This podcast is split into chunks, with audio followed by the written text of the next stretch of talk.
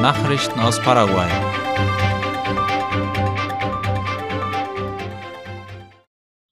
Staatspräsident Mario Abdo Benitez hat gestern den Amtseid von Mitgliedern des obersten Militärsgerichts abgenommen. Darüber berichtet die staatliche Nachrichtenagentur IP Paraguay. Präsident des obersten Militärsgerichts ist Julio Ruben Fuliaondo. Der 55-Jährige ist ausgebildeter Pilot und seit 2019 General der Luftwaffe. Weitere Mitglieder des obersten Militärsgerichts, die in ihr Amt eingesetzt wurden, sind Celio Cataliano González und David Salomón Miranda. Als Stellvertreter legte Oscar Rubén Rodríguez seinen Amtseid ab. Das oberste Militärgericht ist die maximale Instanz der Militärjustiz. Es besteht aus drei Mitgliedern der Streitkräfte, die mindestens den Rang Official General haben müssen. Sie werden vom Staatspräsidenten ernannt, nachdem der Senat seine Zustimmung gegeben hat.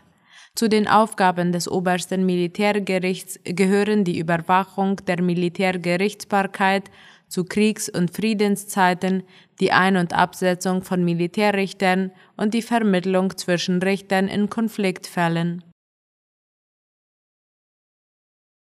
Efrain Allegre und Jaegli wenden Flugzeugabsturz ab. Der PLRA-Vorsitzende Efrain Allegre wäre in einem Flugzeug des ehemaligen Senators Alfredo Jaegli beinahe verunglückt, wie Ultima Hora schreibt. Die Zeitung berichtete ausführlich über den Hergang. Insgesamt befanden sich demnach fünf Personen in dem Flugzeug, allesamt Politiker. Jaegli flog eine Beechcraft King Air 90, eine zweimotorige Propellermaschine, als sie von einem Regen und Sturm überrascht wurden. Der Regen brachte einen der Propeller zum Stillstand, als sich die Maschine in einer Höhe von etwa 600 Metern befand und langsam flog. Geistesgegenwärtig schaltete Jaegli den anderen Propeller auch ab. Nach etwa 20 Sekunden fing sich das Flugzeug wieder auf und beide Motoren sprangen wieder an, was die Situation rettete. Alfredo Jaegli ist ein erfahrener Pilot mit 10.000 Flugstunden. Er selbst sagte, er fliege das Flugzeug, das er noch am Vortag benutzt hatte, seit etwa vier Jahren, habe damit etwa 800 Flugstunden absolviert und aufgrund dessen noch relativ wenig Erfahrung mit dieser Maschine. Fachleute restaurieren ein Wandgemälde aus dem Jahr 1957, das im Hafen von Asunción gefunden wurde. Darüber berichtet die staatliche Nachrichtenagentur IP Paraguay. Die Restaurierungsarbeiten an dem im Hafen von Asunción gefundenen Wandgemälde werden fortgesetzt. Das Gemälde ist nun nicht mehr in Gefahr, sich loszulösen, wie es heißt. Das Werk, das sich auf den Landarbeiter El Acero bezieht, stammt aus dem Jahr 1957 und wurde von dem Ingenieur Adolfo Diez gemalt. Nach den damaligen Unterlagen sollten sechs weitere Stücke hinter den Wänden des Kommunisierungsraums des historischen Hafengebäudes versteckt sein.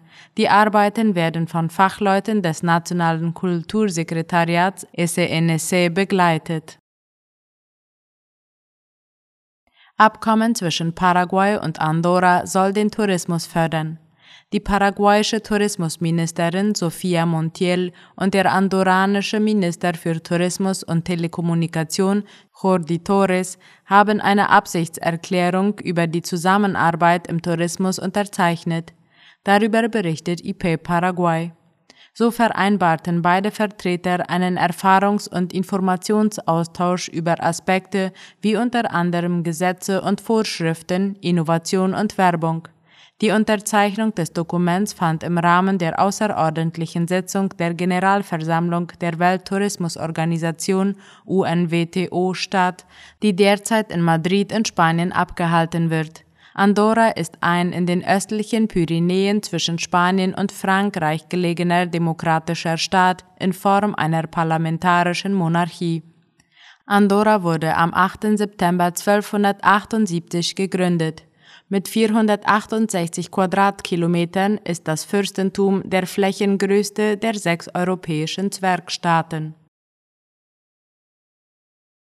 US-Botschaft soll bis Ende des Jahres in ein neues Gebäude umziehen.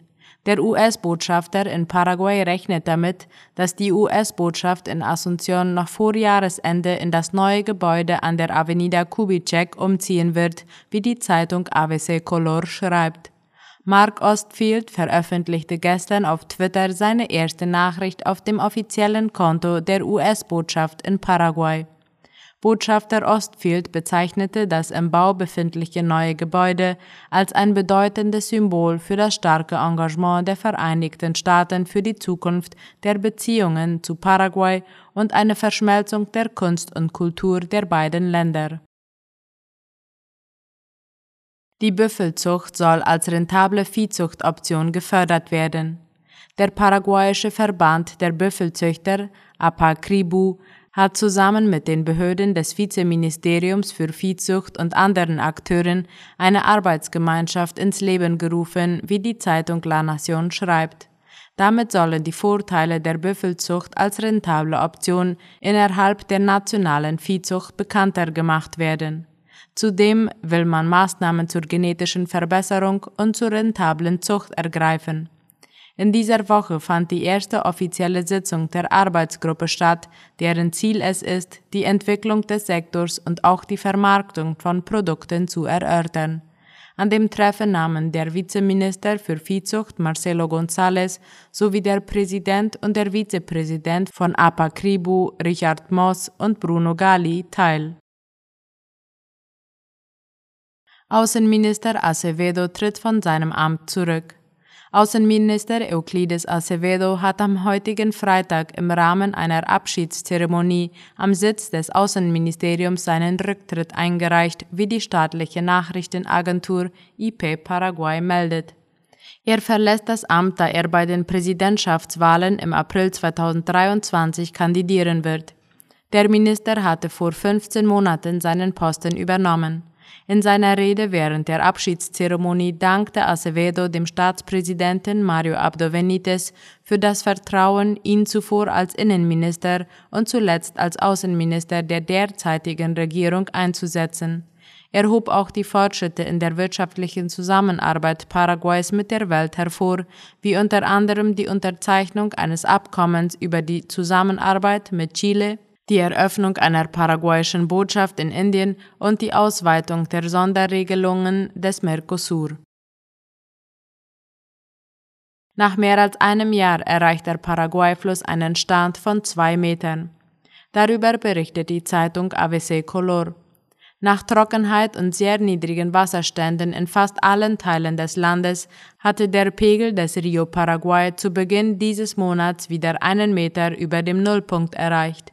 In den letzten Wochen setzte dieser Aufwärtstrend fort und dank der anhaltenden Regenfälle zeigte der Fluss heute im Hafen von Asunción einen Pegel von mehr als zwei Metern auf.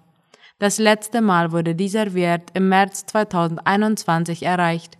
Dank des nun verzeichneten Anstiegs hat die Flussschifffahrt Zeit zum Aufatmen bekommen, so dass Schiffe nun uneingeschränkt verkehren können. Nachrichten aus aller Welt. Perus Regierungspartei wendet sich gegen Castillo. Peruanische Gesetzgeber der Regierungspartei Peru Libre haben gestern einen Gesetzentwurf vorgelegt, der die Amtszeit von Präsident Pedro Castillo von fünf auf zwei Jahre verkürzen und allgemeine Wahlen für 2023 vorsehen soll.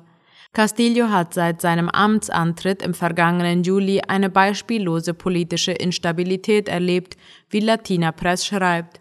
Er durchlief vier verschiedene Kabinette und in nur neun Monaten Amtszeit hat er zwei Amtsenthebungsverfahren überstanden.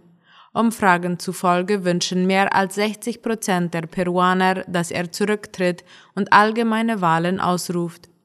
Der Gesetzentwurf wurde von acht Abgeordneten von Peru Libre unterzeichnet, die insgesamt 33 Abgeordnete stellen. Der peruanische Einkammerkongress hat 130 Abgeordnete. Castillo hat sich zu dem Gesetzentwurf noch nicht geäußert, da er mit einem Vorschlag zur Neufassung der Fassung des Landes einen Wahlkampfversprechen, das er nicht umsetzen wollte, erneut für Kontroversen sorgt. Putin und Zelensky beim G20-Gipfel. Die Präsidenten Putin und Zelensky haben laut dem indonesischen Präsidenten ihre Teilnahme am G20-Gipfel in Bali angekündigt. Darüber informiert die Tagesschau.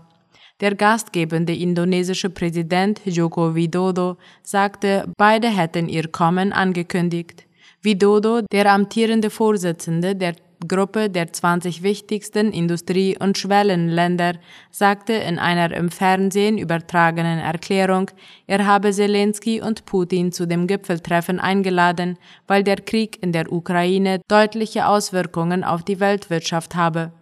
Er habe in dieser Woche mit Zelensky und Putin telefoniert und beide Politiker aufgefordert, den Krieg auf dem Verhandlungsweg zu beenden. Lastwagen und Maschinen gehen in Chile in Flammen auf. Eine Gruppe Unbekannter hat gestern zwei Dutzend Lastwagen und Maschinen in der südchilenischen Region Araucanien in Brand gesetzt. Die Mapuche fordern seit Jahren die Rückgabe ihres angestammten Landes, das an den Privatsektor übergeben wurde, der das Land für die lukrative Forstwirtschaft ausbeutet. In den letzten Jahren haben die Angriffe in der Region zugenommen, bei denen unter anderem Häuser, Lastwagen und Maschinen in Brand gesetzt wurden. Moskau stellt Mitarbeit bei ISS in Frage. Angesichts des Kriegs in der Ukraine hat Russland seine Mitarbeit beim Betrieb der internationalen Raumstation ISS in Frage gestellt. Die Entscheidung über das Schicksal der ISS werde viel von der Lage Russlands und der Nachbarländer abhängen, sagte der Chef der russischen Raumfahrtagentur Dmitri Rogozin laut der Tagesschau. Im Falle eines Ausstiegs werde Moskau seine Partner aber ein Jahr im Voraus unterrichten. Bis 2024 sei Russlands Beteiligung an der Station vorläufig noch geplant, so Rogozin. Zuvor hatte er nicht ausgeschlossen, das russische Modul von der ISS abzukoppeln und eigenständig weiter zu betreiben. Dabei deutete er auch eine mögliche Nutzung der Station zur militärischen Erdbeobachtung an. Anschlag auf Moschee in Kabul in der afghanischen Hauptstadt Kabul sei bei einer Explosion in einer Moschee nach Angaben ihres Vorstehers mindestens 50 Menschen getötet worden. Das Innenministerium bestätigte heute zunächst mindestens zehn Tote, wie der ORF schreibt. Viele Gläubige hatten sich in der sunnitischen Moschee zu einem Gedenkgottesdienst eingefunden, als das Attentat verübt wurde, wie es heißt. Deutsches Gasspeichergesetz tritt am Samstag in Kraft. Das neue deutsche Gasspeichergesetz tritt diesen Samstag in Kraft, wie der ORF meldet. Es schreibt vor, dass die Gasspeicher in Deutschland zu bestimmten Zeitpunkten bestimmte Füllstände aufweisen müssen. Damit soll die Versorgungssicherheit im Winter erhöht werden.